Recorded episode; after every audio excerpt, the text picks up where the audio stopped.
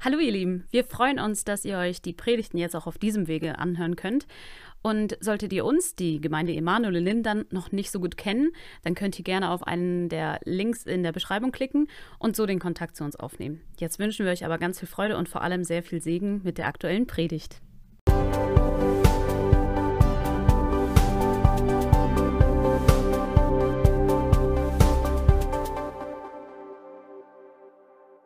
Halleluja.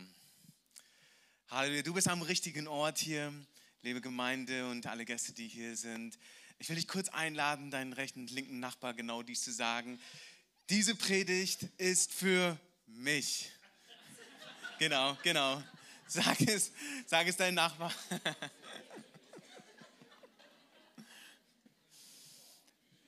Halleluja. Ja, Gott hat ein, ein, Wort für uns. Gott will zu uns sprechen. Und ich glaube, Gott will ähm, etwas heute in unserem Herzen wieder hochholen, was wir schon mal gehört haben, was du vielleicht auch schon kennst, aber in einem neuen Licht es heute zu zeigen. Und ich möchte mit dir da gemeinsam hineingehen. Aber bevor ich hineingehe, äh, aus Interesse hätte ich diese Frage, wer von euch besitzt eine Halskette mit einem Kreuz da dran? Oder ein Ohrring mit einem Kreuz da dran? Einmal bitte Hände. Ja, doch viele, ne? Ja, ist ja auch so ein Schmuckstück, trägt man gerne. So, und ich finde es einfach interessant, viele Menschen, die auch nicht an Gott glauben, tragen ja auch so Kreuzketten und so. Ne? Und ich dachte immer, wenn jemand das Kreuz trägt, dann steht er dahinter.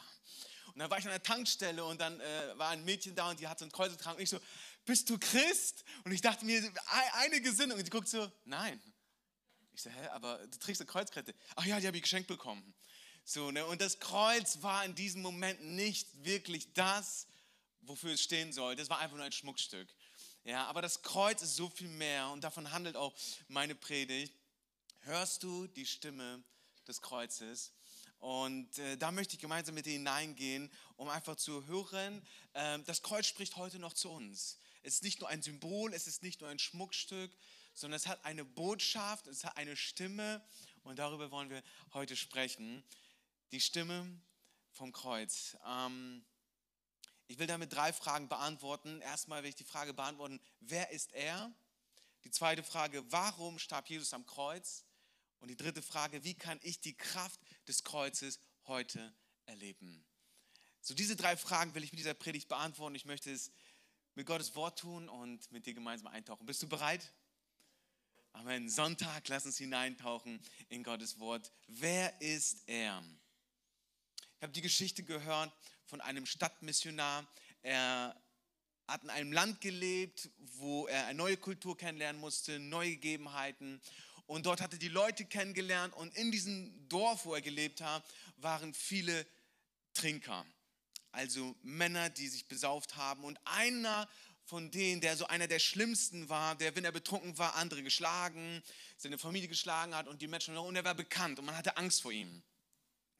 Und eines Tages morgens ist dieser Stadtmissionar durch dieses Dorf gegangen und er hat dann diesen betrunkenen Mann vor seiner Haustür gesehen, wie er auf dem Stuhl saß. Und er sieht schon äh, ziemlich betrunken, aber noch so kann noch reden. Und dann fragt der Stadtmissionar ihn: Und ist nicht gut gelaufen, oder?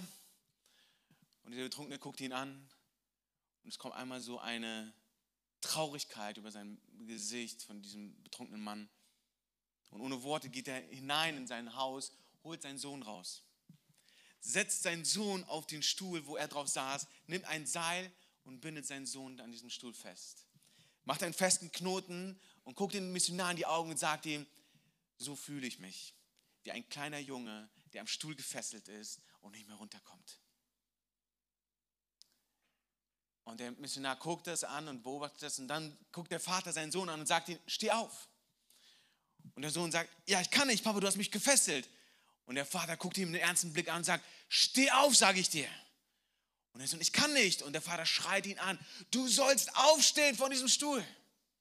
Und der Sohn fängt an zu weinen. Und dann guckt der Vater wieder Missionar an und sagt ihm, so fühle ich mich. Ich will heraus aus dieser Abhängigkeit. Ich will aufhören mit Trinken. Ich will aufhören mit diesem Leben. Aber ich kann nicht. Ich bin gefesselt an diesem Stuhl.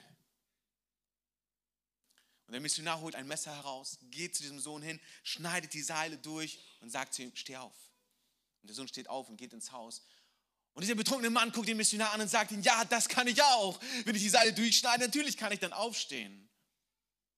Der Missionar sagt, ja, das ist genau das, was Jesus für uns getan hat. Wir waren alle gefangen auf diesem Stuhl und Jesus kam und hat das Seil durchgeschnitten, damit wir aufstehen können. Wer ist er? Jesus. Er ist der Sohn Gottes. Und das möchte ich mit euch nochmal ergründen. Der bekannteste Bibelvers in der Bibel ist, die einen halten sich zurück, warten wir erstmal ab. Johannes 3,16, richtig. Lass uns den nochmal anschauen. Und vielleicht kennst du diesen Vers schon so lange, aber vielleicht hast du ihn noch nie so verstanden, wie er eigentlich gemeint ist. Johannes 3, Vers 16 steht folgendes. Denn so sehr hat Gott die Welt geliebt, dass er seinen eingeborenen Sohn gab, damit jeder, der an ihn glaubt, nicht verloren geht, sondern ewiges Leben hat. Das ist der Vers, der bekannteste Vers, sagt man in der Bibel. Aber die wenigsten wissen, was der Kontext bei diesem Vers ist. Der Kontext in diesem Vers ist der, dass ein Schriftgelehrter in Israel, der Lehrer der Lehrer, er kam heimlich, weil er wollte nicht, dass irgendjemand ihn sieht, wenn er zu Jesus kommt, um Jesus eine Frage zu stellen, weil Lehrer haben ja keine Fragen, die haben nur Antworten. Ne? Aber dieser Nikodemus, dieser Lehrer der Lehrer, kommt heimlich zu Jesus nachts. Jesus, ich habe da eine Frage. Wie kann ich gerettet werden? Und Jesus guckt ihn an, hey, du bist der Lehrer der Lehrer und du weißt das nicht? Ja, ich äh, wollte einfach nur mal wissen, was du darüber denkst. Und Jesus antwortet ihnen in mehreren Versen, aber die Schlüsselantwort, die Jesus ihm gibt, ist genau dieser Vers. Denn so sehr hat Gott die Welt geliebt, dass er seinen eingeborenen Sohn gab. Und da möchte ich kurz noch hineingehen. Das ist ein, ein, ein großer Vers, aber ich will nur dieses Wort euch anschauen. Eingeboren. Eingeboren kann man auch übersetzen mit einziger Sohn oder einzigartig. Und es meint, dass Gott der Vater entschieden hat, seinen einzigen Sohn, der einzigartig ist, es gibt keinen zweiten Jesus, es ist der einzige Sohn, den Gott hatte, den er in diese Welt gegeben hat. Und nicht in eine andere Welt wie der Himmel, wo es genauso schön ist. Nein, es ist die Schöpfung von Gott, die sich abgewandt hat von Gott, die in Sünde äh, äh, äh, ähm, eingehüllt ist und da hatte Jesus hineingegeben, seinen einzigen Sohn, eingeboren in die Welt, wo er wusste, dort wird er leiden. Und ich weiß nicht, als ich habe die Predigt vorbereitet und selber wie gespürt, Gott spricht in erster Linie immer zu mir, wenn ich die Predigt vorbereite. Das ist immer eine Predigt erst für mich. Und ich will dich kurz hineingeben. Diese Woche war für mich sehr turbulent. Ähm, am Donnerstag hat der Tag begonnen, das war mein letzter Urlaubstag gewesen, wie jeder andere. Nur dann ist mein Sohn nach oben gegangen, wir haben einen Spielraum und mein Sohn ist wahrscheinlich von Natur eher wie ich, lebendig, abenteuerfreudig und er hat so ein Plastikrohrstück gefunden und er wollte damit spielen. Und er hat den Plastikrohr in seinen Mund gesteckt und ist damit rumgelaufen. Dann ist er gestürzt und voll auf dieses Rohr drauf und das Plastikrohr in seinen Gaumen rein. Hat den Gaumen aufgerissen. Wir haben das alles nicht mitbekommen. Wir haben nur gehört, dass meine Tochter kommt. Mama, Mama, Elia blutet.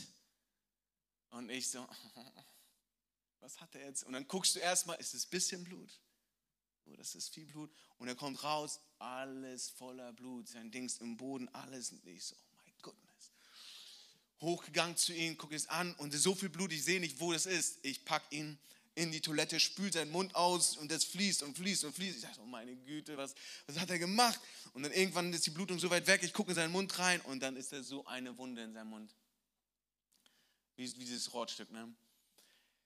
Und ich musste erstmal äh, sammeln, sammeln, sammeln, mach ich jetzt, mach ich jetzt, mach ich jetzt. Und irgendwann entschieden, okay, fährst erstmal zum Arzt, gucken, was, was die sagen, fahr da hin. Ähm, und dann die Ärztin, ja, sofort zum Krankenhaus, das muss sofort operiert werden und wahrscheinlich Vollnarkose und so, ne? Und ich im Auto und war neun Stunden den ganzen Tag unterwegs in der Arztpraxis, dann zu der Arzt und dann da sitzen und da sitzen und da sitzen.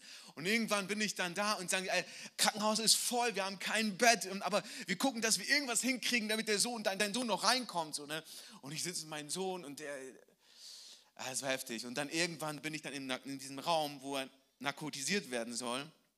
Und sagen die, halt ihn jetzt fest wir müssen ihn jetzt spritzen und dann in OP. Ne? Und ich halte meinen Sohn so fest, drei Jahre, ne? halt ihn so fest und ja, lenk ihn mal ab, damit er die Nadel nicht sieht. Ne? Und ich so, ja, Elia, guck da jetzt nicht hin. Ne? Und dann stechen ihn da rein, er fängt an zu sagen, Papa, Papa, das tut weh, das tut weh. Ne? Und das, ja, das berührt dich schon so ne, als Vater. So, ne? Und dann ich halte ihn fest, ja, ist gleich vorbei, halt ihn fest. Und er schreit und schreit und schreit. Und dann schließen die halt die, die, diese Mittel da an. Ne? Und dann merke ich so, er wird immer ruhiger, ruhiger und sein Blick fängt an zu schwinden. Und dann kommt ein Arzt, packt ihn, nimmt ihn so und er fällt so in sich zusammen. Und ich sehe das. Und in dem Moment, mir ist es so durchs Herz gegangen. Und ich gucke meinen Sohn an. Und ich merke, er wird so bewusstlos und so schlaff. Und sie tragen ihn weg und sagen, tschüss. Und ich durfte nicht mitgehen. Ich habe gesagt, nee, sie müssen hier bleiben. Ne? Und ich fühle mich so machtlos. Meinen Sohn wegtragen, Operationsraum. Die werden jetzt irgendwas nähen da, sechs Stiche in seinem Mund, da irgendwas. Ne? Und in dem Moment hatte ich so ein kleines bisschen dieses Gefühl gehabt, wie Gott sich gefühlt hat, als er seinen einzigen Sohn hineingeboren hat in eine Welt, ihn abgegeben hat.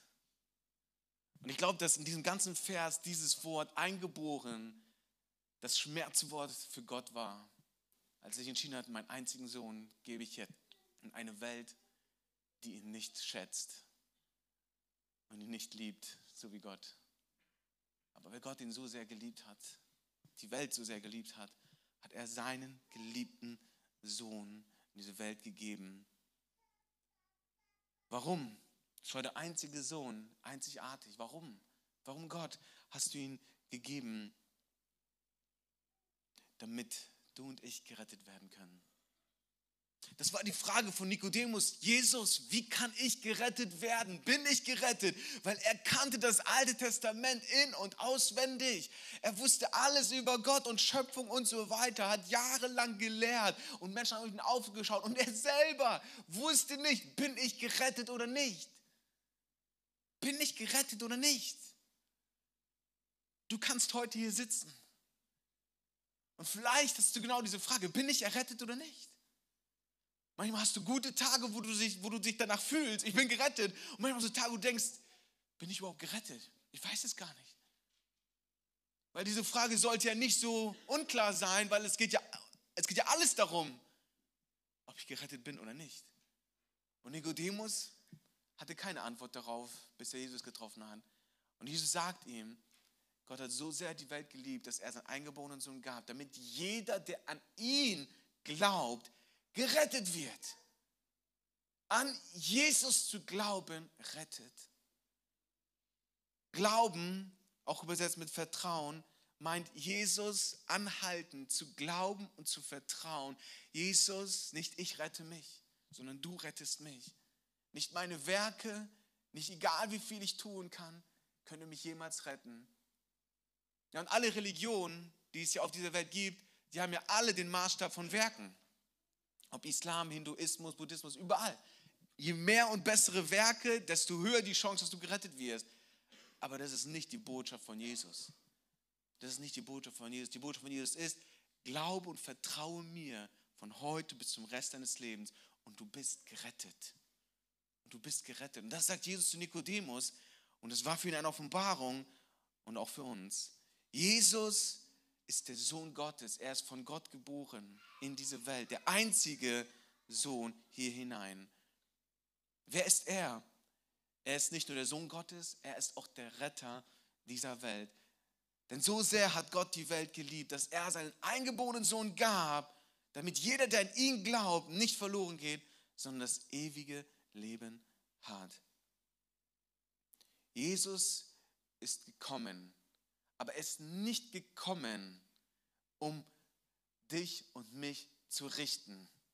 Er ist nicht gekommen, um uns zu sagen, wie schlecht wir sind, wie falsch wir sind und wie viele Dinge wir falsch gemacht haben, sondern es ist gekommen, um dich und mich zu retten, weil wir es brauchen. Ein Vers später heißt es, denn Gott hat seinen Sohn nicht in die Welt gesandt, damit er die Welt richte, sondern damit die Welt durch ihn gerettet werde.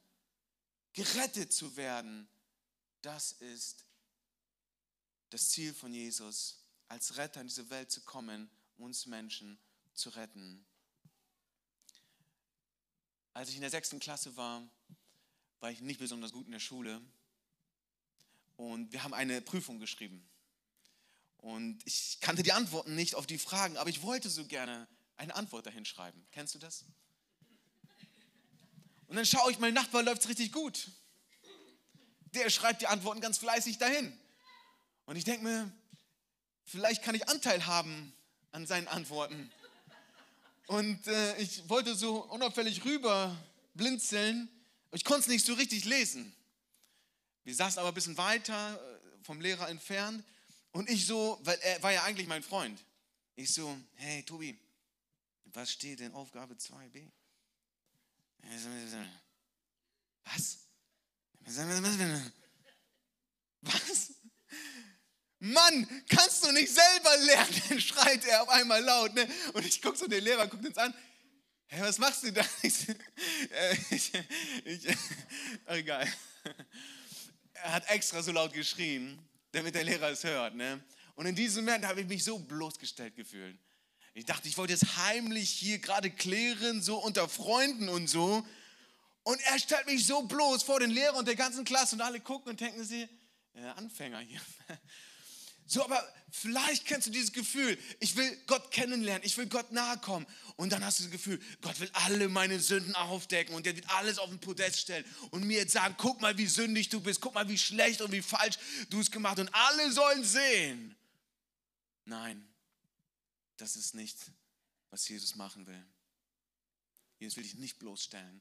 Und er will nicht rumgraben und seinen Finger da reindrücken und sagen, aha, hier hast du gesündigt, hier hast du einen falschen Gedanken gehabt, hier hast du es so richtig vermasselt und hier, alle sollen sehen. Nein, Jesus ist nicht gekommen, um zu richten, seinen Finger da genau drauf zu stellen. Jesus ist aus einem Grund gekommen, um uns zu retten aus unseren Sünden heraus, aus unserer Schuld heraus. Uns frei zu sprechen.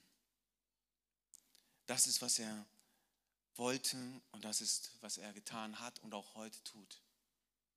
Uns aus unseren Sünden zu befreien.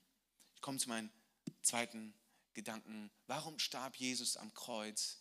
Gerade untersucht, wer ist er? Jesus, der Sohn Gottes, der Retter dieser Welt. Aber warum musste er am Kreuz jetzt sterben? Gab es keinen anderen Tod, den er sterben könnte? Warum das Kreuz? Und mir gefällt so ein Beispiel, ich habe es schon manchmal benutzt, aber ich finde es so gut. Stell dir vor, du und ich, wir sitzen in der Anklagebank von dem größten Gericht, das es hier auf dieser Welt gibt. Und der Richter in seiner, seinem schwarzen Talar und, und, und alles, was nötig ist, mit seinem Holzhammer, ist da äh, auf seinem Richterstuhl und will so richtig richten jetzt. Ne? Hat so richtig die ganzen Protokolle und die ganzen Anklagepunkte vor sich. Und, und da sitzen jetzt du und ich auf der Anklagebank, wir alleine. Der, der ganze Raum voller Menschen, die das alles sehen wollen. Was passiert jetzt mit dir und mit mir auf der Anklagebank? Und der Richter ist so voll in Fahrt gekommen und fängt an, die Punkte vorzulesen. Das und das hat der Angeklagte getan, das und das hat er gesagt, das und das hat er gedacht. Hier und hier, an diesem Tag und dieser Sekunde hat er das und das gesagt. Und er liest vor und es dauert Stunden, Stunden, liest er und den einzelnen, jeden einzelnen Punkt vor. Und du merkst alles richtig. Ja, das stimmt, das war ich, genau, ja, ich erinnere mich. Und all die Sünden wurden aufgezählt von dem Richter, Anklagepunkt nach Anklagepunkt, bis er endlich zum Ende kommt und er sagt, und in allen Punkten schuldig. Zu 100 Prozent. Oh, und der Richter guckt dich und mich an und denkt sich, du wirst so richtig verurteilt werden jetzt. Und er sagt, und er klopft mit dem Hammer auf den, auf den Dings und sagt, eine Million Euro Kaution, schuldig, bringt den Angeklagten in die Zelle und er soll für sein Leben lang in Haft gehen.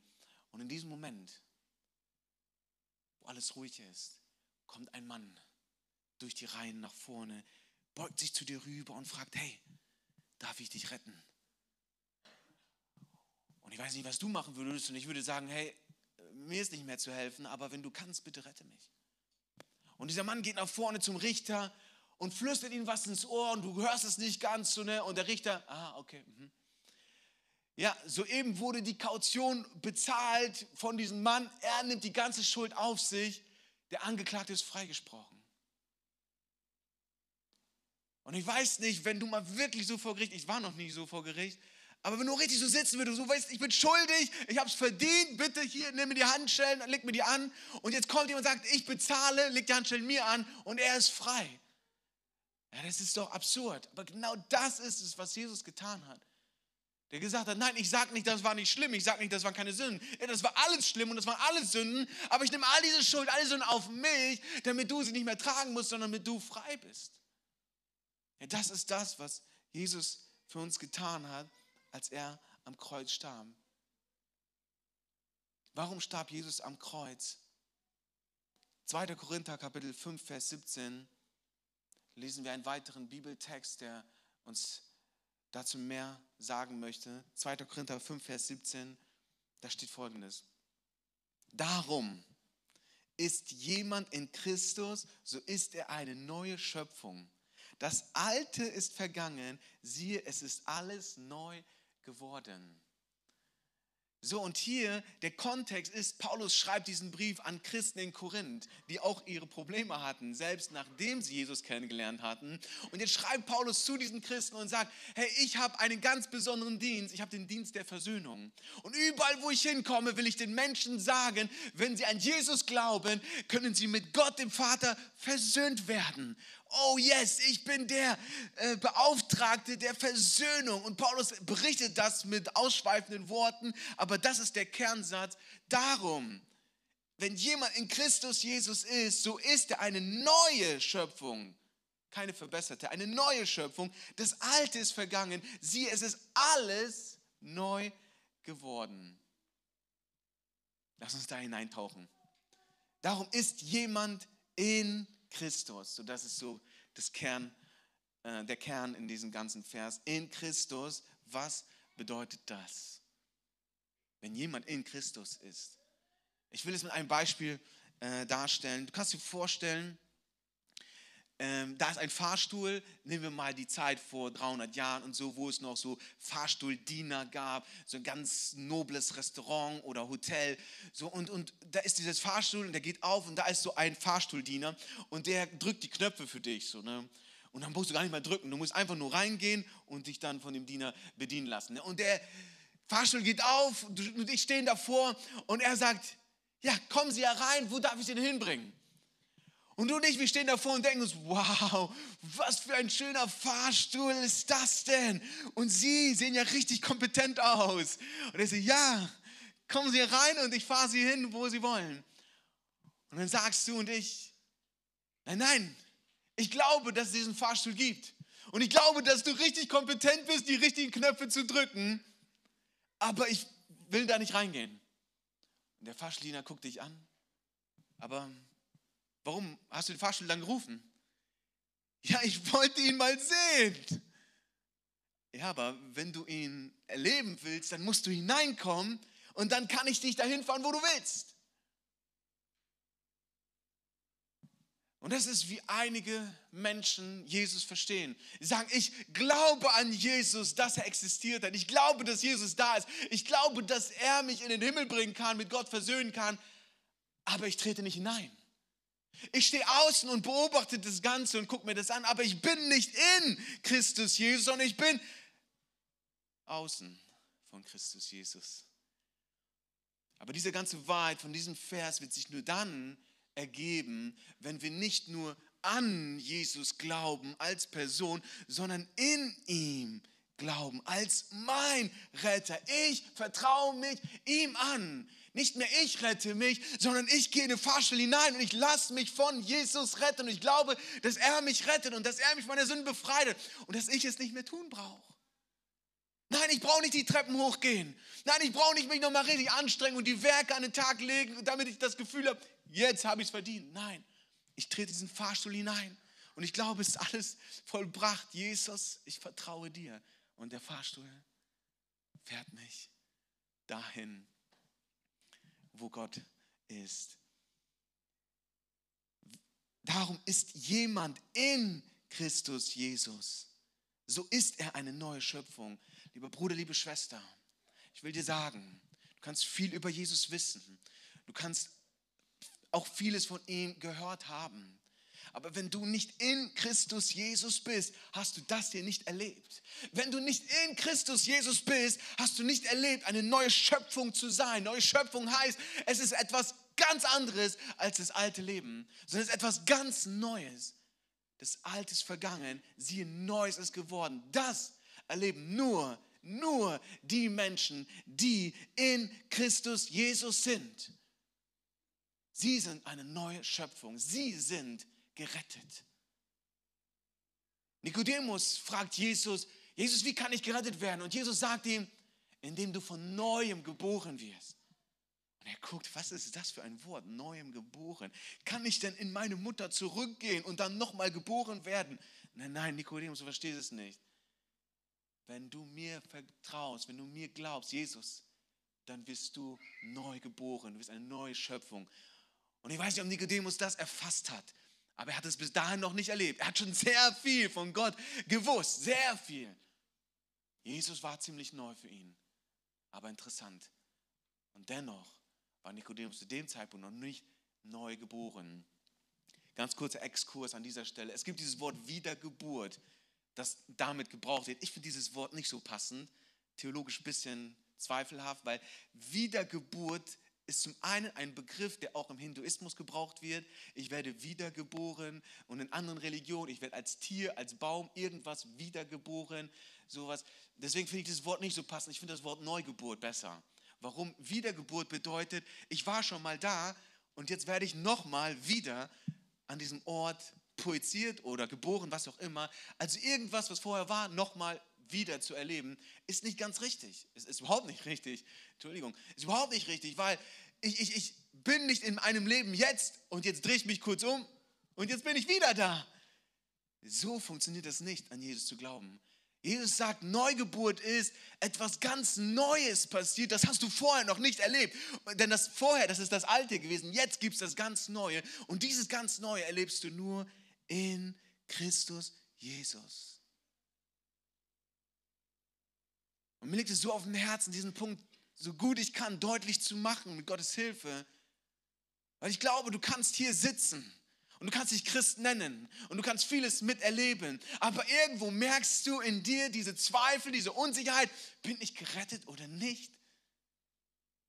Gottes Wort sagt uns, der Heilige Geist gibt unserem Geist Zeugnis, dass wir Kinder Gottes sind. Und du spürst tief in deinem Herzen, ich bin gerettet, ich bin von neuem geboren, ich bin eine neue Schöpfung. Jesus hat mich gerettet, ich vertraue ihm und ich weiß hundertprozentig, wenn ich heute sterbe, ich werde bei ihm sein. Das ist die Gewissheit, die du hast, wenn du in Christus Jesus bist und du weißt, ich muss nichts mehr tun. Ich bin gerettet, ich bin von neuem geboren, ich bin eine neue Schöpfung. Und erst dann beginnt das volle Leben mit Jesus. Aber nicht, wenn du sagst, hey, ich habe viel von Jesus gehört und ich gehe jetzt die Treppen und ich versuche es mal selber. Hey, das ist nicht, wofür Jesus am Kreuz gestorben ist. Dieses neue Leben, was er für dich und für mich hat, ist im Fahrstuhl. Ist im Fahrstuhl es zu erleben, das ist, warum Jesus gekommen ist. Das ist die Stimme des Kreuzes heute für dich und für mich. Er hat es vollbracht und du darfst in Christus Jesus glauben und errettet werden. Ich will es noch weiterführen. Wenn du als Christ merkst, irgendwie, ich habe Jesus erlebt, ich habe von ihm gehört, aber irgendwie habe ich Kämpfe und irgendwie komme ich nicht ganz weiter und irgendwie erlebe ich keinen Durchbruch und irgendwie hänge ich so in den Sünden rum und komme da nicht raus und weiß gar nicht, warum soll ich überhaupt raus. Ich will dir ein, ein, ein Beispiel geben. Wenn du dir vorstellst, hier ist ein böser König, hier ist ein guter König und dieser böse König stellt den Teufel dar. Alle Menschen werden von Natur aus unter die Herrschaft von einem bösen König geboren. Das ist der natürliche Weg. Alle sind dort. Und jetzt kommt der gute König Jesus und er bekämpft diesen bösen König, besiegt ihn zum Teil, ist nicht ganz vernichtet, aber und er befreit all die Menschen, holt die alle raus und dann sagt er, hey, du kannst entscheiden. Willst du frei rumlaufen oder kommst du in mein Königreich und bleibst dort unter meinem Schutz? Und dann sind die Menschen da und sagen, hey Jesus, danke, dass du mich gerettet hast, aber ich äh, gehe lieber meinen eigenen Weg und ich will lieber selber herausfinden, wie ich so lebe und welche Prioritäten und Ziele und Wünsche und Träume ich so habe, diese zu verfolgen. Und diese Menschen, die es erlebt haben, ja, Jesus hat mich befreit, aber er ist nicht mein, nicht mein Herr geworden. Er ist nicht mein König geworden. Er ist nicht dem, den ich ganz und gar vertraue, sondern ich nehme an, dass er mir geholfen hat, ein Wunder getan hat, aber ich gehe wieder meinen eigenen Weg. Und ich vertraue ihm nicht mein ganzes Leben an. Und weißt du, was passieren wird? Passieren wird, der böse König kommt wieder, sieht, dass du unter keiner Herrschaft bist und er lockt dich wieder, fängt dich ein und holt dich wieder zurück. Weil du nicht in Christus Jesus unter seiner Herrschaft dein ganzes Leben hingegeben hast. Ganz und gar Jesus zu gehören, bedeutet ganz und gar ihm zu glauben, zu vertrauen und sich ihm ganz hinzugeben. Ausnahmslos. Ausnahmslos. Das ist das, was passiert, wenn Menschen eine neue Schöpfung werden. Das Alte ist vergangen. Hey, da guckst du nicht mehr zurück. Ja, damals hatte ich doch so viel Freiheit, als ich Gott nicht kannte und seine Gebote und seine Ordnung. Oh Mann, da konnte ich einfach sündigen und da konnte ich einfach Dinge machen ohne Gewissensbiss. Und jetzt habe ich Gewissensbiss, wenn ich sündige. oh Mann, das ist echt traurig. Ich sage immer, das traurigste Leben ist, wenn ein Christ in Sünde lebt. Der Heilige Geist überführt dich, überführt dich und du hörst nicht darauf. Schuldgefühle. Und die Sünder, die sündigen, weil es ihre Natur ist. Ne? Die haben keine Gewissensbisse, sündigen einfach. Und das Problem ist, wenn du als Christ nicht auf den Heiligen Geist hörst, der dich überführen will von den Sünden und du in den Sünden bleibst, je länger du die Sünde festhältst, desto stärker wird sie dich immer wieder mehr und mehr von Jesus wegziehen. Und ja, das ist meine Überzeugung, du kannst mal gerettet sein, aber du kannst es wieder verlieren. Du kannst mal an Jesus geglaubt haben als dein Retter und Herr. Aber du kannst es loslassen. Er dich nicht, aber du kannst ihn loslassen. Und du kannst von der Sünde gelockt werden und wieder das Geschenk der Gnade verlieren. Noch ein ganzes Thema für sich, können wir am anderen Mal darüber sprechen. Aber Neuschöpfung heißt, ich bleibe in Christus Jesus. Nicht einmal, nicht zweimal, für den Rest meines Lebens. Er ist mein Retter, er ist mein Herr. Warum starb Jesus am Kreuz? Um die Menschen mit Gott zu versöhnen. Jetzt nochmal 2. Korinther 5, nicht Vers 17, sondern zwei Verse weiter, Vers 19. Weil nämlich Gott in Christus war und die Welt mit sich selbst versöhnte, indem er ihnen ihre Sünden nicht anrechnete und das Wort der Versöhnung in uns legte. Das ist zwei Verse später. Du hast noch Vers 17 im Kopf. So eine, darum ist jemand in Christus Jesus, also Menschen, die in Christus Jesus sind, seine neue Schöpfung, das Alte ist vergangen. Um diese Menschen geht es hier. Und diese Menschen, sie sind jetzt mit Gott versöhnt. Gott rechnet ihre Sünden nicht mehr an. Warum? Weil diese Sünden schon Jesus angerechnet wurden. Du bist in einer reinen weißen Weste vor Gott im Fahrstuhl. Gott schaut auf dich. Wow, reine Weste, ein Heiliger, ein Gerechter, mein geliebter Sohn, meine geliebte Tochter. Wow, so sieht Gott mich. Warum? Meine Sünden werden mir nicht angerechnet. Sie wurden auf Jesus übertragen. Was für ein Geschenk. Danke, Jesus, für dein vollbrachtes Werk am Kreuz. Christus, weil nämlich Gott in Christus, in, wieder dieses ganz wichtige Wort, in Christus bedeutet, dass ich in Christus nicht nur bin, sondern bleibe für den Rest meines Lebens. Lieber Bruder, liebe Schwester, du hast das Evangelium gehört, heute nochmal. Das Evangelium festzuhalten, das ist, was Glaube hier sagt. Glauben und Vertrauen, das ist die Botschaft, die mich gerettet hat und die mich in der Rettung hält, wenn ich sie nicht loslasse. Und Jesus als mein Retter und Herrn nicht aufzugeben, sondern in ihm zu bleiben. Egal, was in meinem Leben passiert, egal, wie viele Jahre vergehen werden, an ihn festzuhalten. Ich komme zu meinem dritten und letzten Gedanken. Wie kannst du die Kraft des Kreuzes erleben? Wiederholt oder zum ersten Mal? Ich habe von einem Prediger gehört, dass er zu einer, äh, zu einer Konferenz eingeladen wurde aus, aus Deutschland nach Budapest und er wollte mit dem Flugzeug dorthin fliegen und dann war er am Flughafen und anscheinend gab es irgendwelche Turbulenzen ähm, und einige Flieger sind ausgefallen, ein Flieger sollte aber noch hinfliegen nach Budapest, aber war nur begrenzte Platzanzahl. Und er stand in der Reihe und dann wurden die Personen abgezählt, die reinkommen durften und die Person vor ihm war die letzte Person, die rein durfte. Und der Prediger dachte sich, ich, ich muss aber nach Budapest, die, die, die erwarten, dass ich komme. Und die, ja, tut uns leid, wir haben keinen Platz mehr. Und er steht gerade so und dachte sich, oh Mensch, was, was mache ich jetzt? Und in diesem Moment kommt ein anderer, äh, äh, ein Stewardess und sagt, hey, da ist gerade äh, ein Anruf gekommen, eine Stewardess kommt nicht, eventuell hätten wir noch einen Platz frei. Und der Prediger guckt, ja, ähm, darf ich? Und ja, okay, du kannst noch mitkommen. Du sitzt auf dem Platz von der Stewardess, die nicht kommt. Und, und er, er setzt sich da rein, denkt sich, Gott sei Dank, äh, bin ich jetzt hier im Flugzeug Richtung Budapest. Und er sitzt da auf dem Platz der äh, Stewardess. Und äh, neben ihm sitzt halt die andere Stewardess dann. Ne? Und äh, sitzen da und dann äh, unterhalten sich so eine kurze Zeit.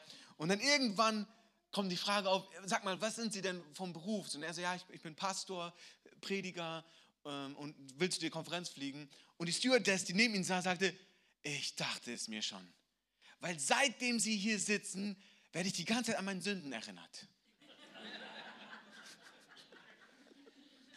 Seitdem Sie hier eingekommen sind, fallen ja alle meine Sünden ein. Und ich dachte, irgendwas ist da Geistliches. So, ne?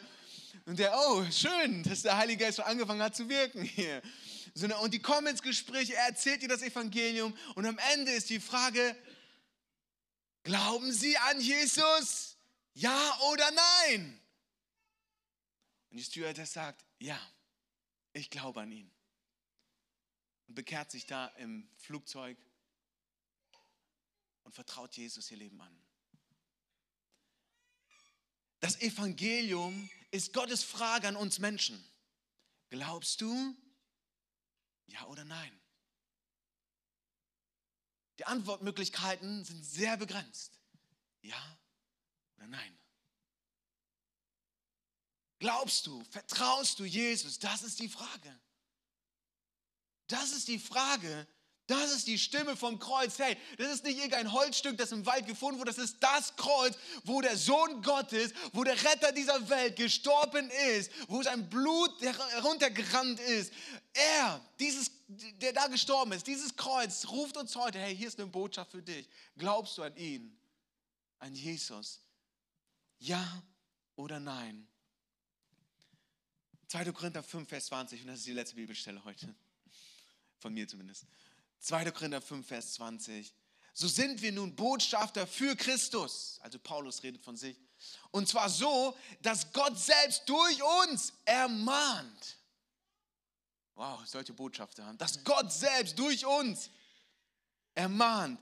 So bitten wir nun, stellvertretend für Christus, lasst euch versöhnen mit Gott. Und ich spüre die Leidenschaft von Paulus, Paulus ist einer meiner größten Vorbilder. Paulus, er ist hingegeben. Für ihn gibt es nur Jesus, seine Botschaft und er als der Beauftragte der Versöhnung. Und er sagt, hey Leute, nochmal, damit ihr es wisst, ich bin ein Beauftragter, Gott ermahnt durch mich und ich bitte euch, lasst euch versöhnen mit Christus, mit Gott. Heute darf ich diese Stimme sein von Paulus. Heute darf ich dich ermahnen, ermutigen oder trösten. Lass dich versöhnen mit Gott, indem du in Christus Jesus glaubst, in Christus Jesus feststehst und ein Leben lebst unter der Herrschaft dieses guten Königs. Und ich will das heute so zurufen, und ich will das heute auch so auf den Punkt bringen.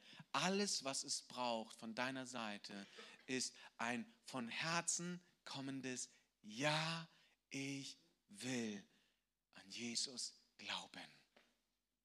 Das ist es. Der Fahrstuhl ist offen. Willst du hineinkommen? Ja, ich will. Von Herzen das zu sagen. Habe auf den Straßen mit einigen Menschen das Evangelium gesprochen. Und das Evangelium ist ja logisch. Ja oder nein. Gerettet sein oder nicht.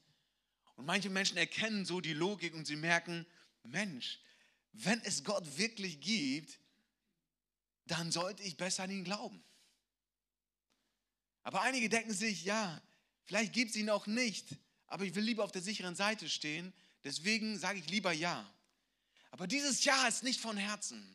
Dieses Ja ist so, ich nehme das noch mit, aber lebe mein Leben wie bisher. Hey, das ist keine neue Schöpfung.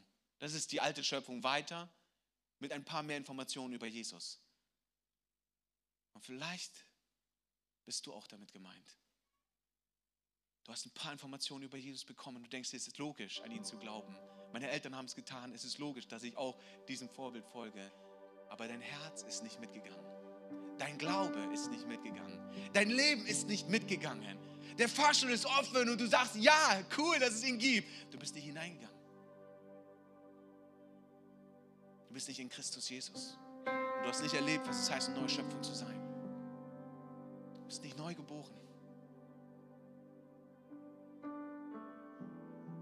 Gott hat mir dieses Wort aufs Herz gelegt, weil ich weiß, es sind einige unter uns. Und weißt du, das Schlimmste ist zu denken, du bist in Christus Jesus, du bist da drinne und dann aber zu erleben, dass du nicht diese Kraft erlebst, nicht diese Befreiung erlebst, nicht die Kraft des Heiligen Geistes in dir erlebst. Und denkst, warum komme ich nicht voran? Warum geht es nicht voran? Ja, weil du die Treppen hochläufst. Um Jesus drumherum, aber nicht drinne bist. Jesus hat es vollbracht, damit du in ihm die Kraft erlebst, eine neue Schöpfung zu sein. Du willst in Jesus bleiben. Du willst das Leben leben, das er für dich vorbereitet hat. In Heiligung zu wandeln, in Reinheit zu leben, in Wahrheit zu leben. Das ist dein tiefster Wunsch. Wenn du eine neue Schöpfung bist, ist das deine Natur. Das kommt vom tiefsten Herzen aus dir heraus. Du sagst, ich kann nicht mehr in Sünde leben. Das gehört nicht mehr zu mir. Ich bin eine neue Schöpfung. Ich bin in Christus Jesus. Ich liebe Jesus über alles. Es ist so schön für mich zu wissen, alles für Jesus zu geben. Es ist für mich ein Geschenk und ein Privileg zu wissen, all meine Zeit, mein Geld und alles, was ich habe, ihm zu geben. Das ist, was die neue Schöpfung sagt. Ich bin doch in ihm. Ich habe in ihm alles. Und ihm will ich alles geben. Aber wenn du nicht in ihm bist und drumherum läufst, dann denkst du, ja, ich muss noch mehr mich anstrengen. Warum will ich es eigentlich nicht? Warum muss ich mir immer diese Gedankenkämpfe geben? Und warum muss ich immer wieder emotional aufgeputscht werden, ermutigt, motiviert werden? Doch, komm, gib dein Zehnten in die Gemeinde. Doch, ist ja richtig. Ja, ich sollte auch mal dienen. Ach, Mann, habe ein schlechtes Gewissen. Und ja, eigentlich lebe ich ein Doppelleben und so sonntags versuche ich eine gute Miene zu geben. Aber unter der Woche lebe ich in Sünden, Abhängigkeit und Süchten. Ich rede schlecht über andere. In meinem Herzen ist voll die Bitterkeit über andere. Und es, du bist nicht in Freiheit. Und denkst dir, wo, wo ist diese Freiheit? Wo ist diese Kraft, von der das Kreuz spricht? Ich will dir sagen, diese Kraft ist in Christus Jesus, nirgendwo anders. Nirgendwo anders. Du kannst dich selbst nicht retten. Du kannst dich selbst nicht retten.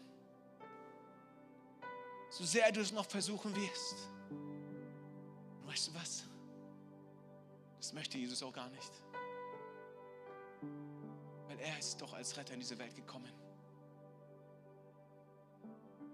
Er ist doch der Retter dieser Welt. Weil er wusste, dass keiner sich selbst retten kann. Aber was er von dir und von mir braucht, ist ein von Herzen kommendes Ja. Jesus, ich glaube dir. Ich vertraue dir, Jesus. Ich lasse mein altes Leben hinter mir. Ich will diese neue Schöpfung sein. Ich will neu geboren werden. Eine Identität in einem inneren Natur. Ich will mit Jesus leben. Das ist, was Jesus sich für dich wünscht. Dass du in ihm bist und nicht bei ihm, um ihn, an ihm. In ihm zu sein, ist die ganze Wahrheit vom Kreuz. Und es ist die Stimme, die jetzt spricht. Wenn das Kreuz reden könnte, würde das Kreuz sagen, ich habe den Retter der Welt getragen. Ich habe das Blut des Retters dieser Welt auf mir erlebt. Und jeder, der daran glaubt, dass Jesus am Kreuz wirklich gestorben, auferstanden, zu Rechten des Vaters sitzt, der Retter dieser Welt ist, er wird gerettet werden. Ein Glaube, der von ganzem Herzen Ja sagt. Ich will dir ganz und gar vertrauen, Jesus.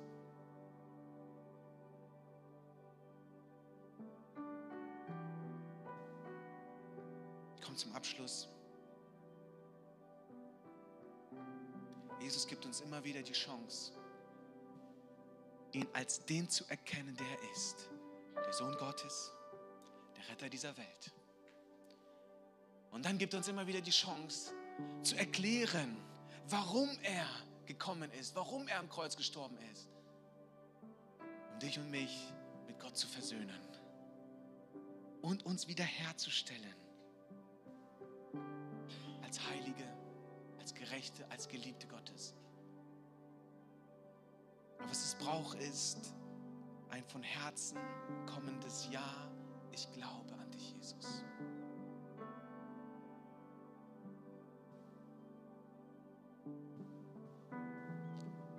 Ich will uns einladen, eine Gebetszeit zu, zu nehmen. Bitte lasst uns gemeinsam aufstehen.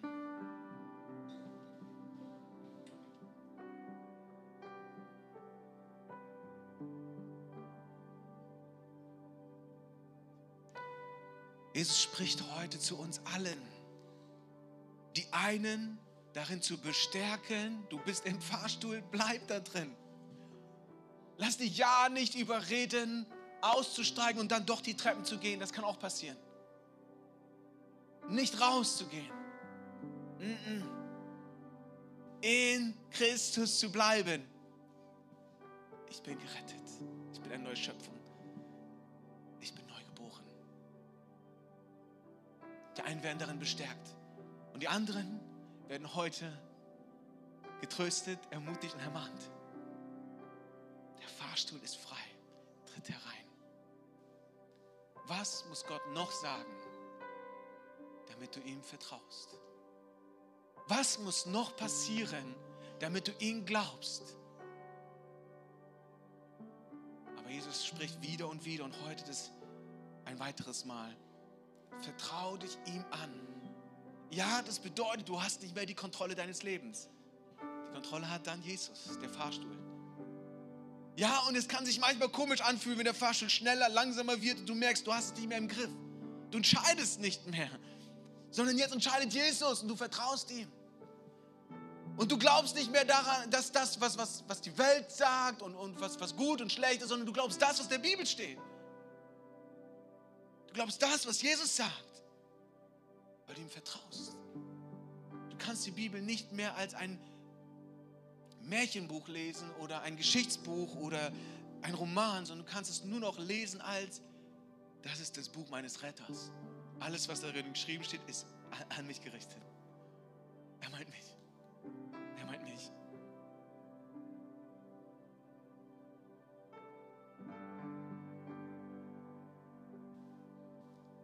Möchte uns einladen, die Augen zu schließen und einen Raum der Privatsphäre zu schaffen.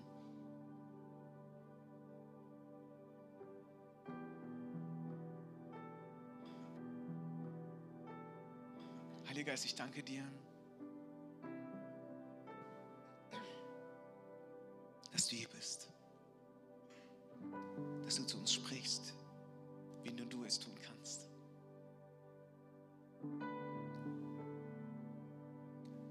Herr Geist, ich habe dein Wort weitergegeben, so gut ich es konnte.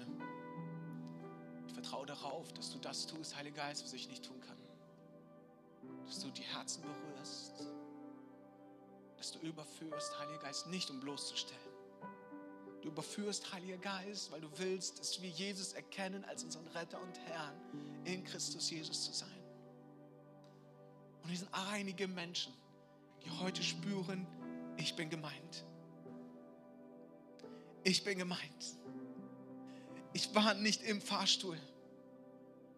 Ich bin um Jesus drumherum gelaufen aber ich habe ihm nie so ganz mein Ja von Herzen gegeben.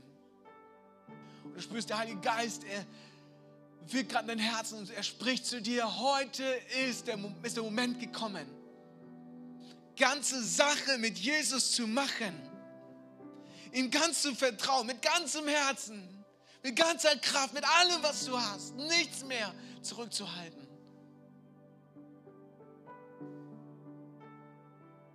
Heute ist dein Moment gekommen. Ich weiß, einige sind heute gemeint.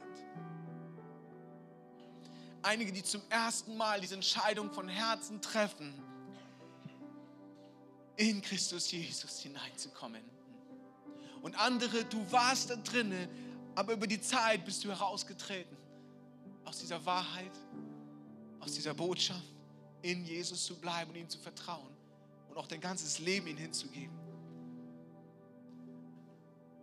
Aber der Vater im Himmel liebt dich so sehr, dass er seinen Sohn gegeben hat, damit du gerettet werden kannst, wenn du an ihn glaubst als deinen Retter und Herrn von ganzem Herzen.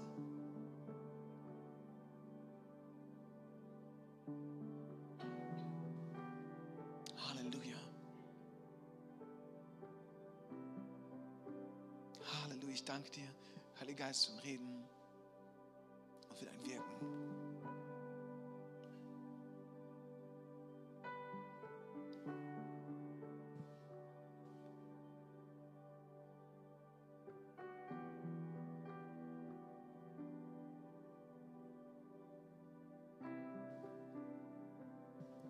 Ich habe gerade den Heiligen Geist gefragt, ob er möchte, dass jetzt die Menschen, die diese Entscheidung treffen wollen, nach vorne kommen sollen oder nicht.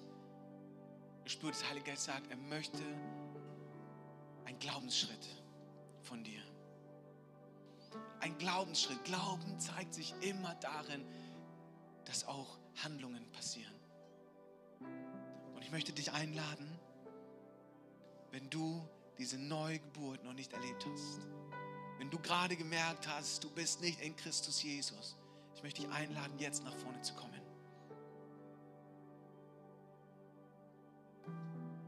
Mach diesen Glaubensschritt.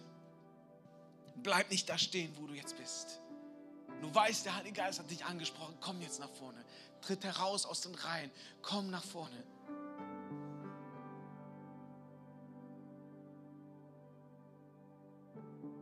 Ja, es braucht Glauben. Ja, es braucht Glauben. Aber genau das ist es, was Jesus möchte. Ein Glauben. Ein Glauben von Herzen. Ein Glauben, der sich öffentlich macht. Ich glaube. Ich glaube, komm nach vorne. In Jesu Namen. In Jesu Namen, Herr, spreche ich zu aller Religiosität, die sich gekleidet hat, Herr, in so prächtigen Gedanken, aber nichts Evangelium sind. In Jesu Namen.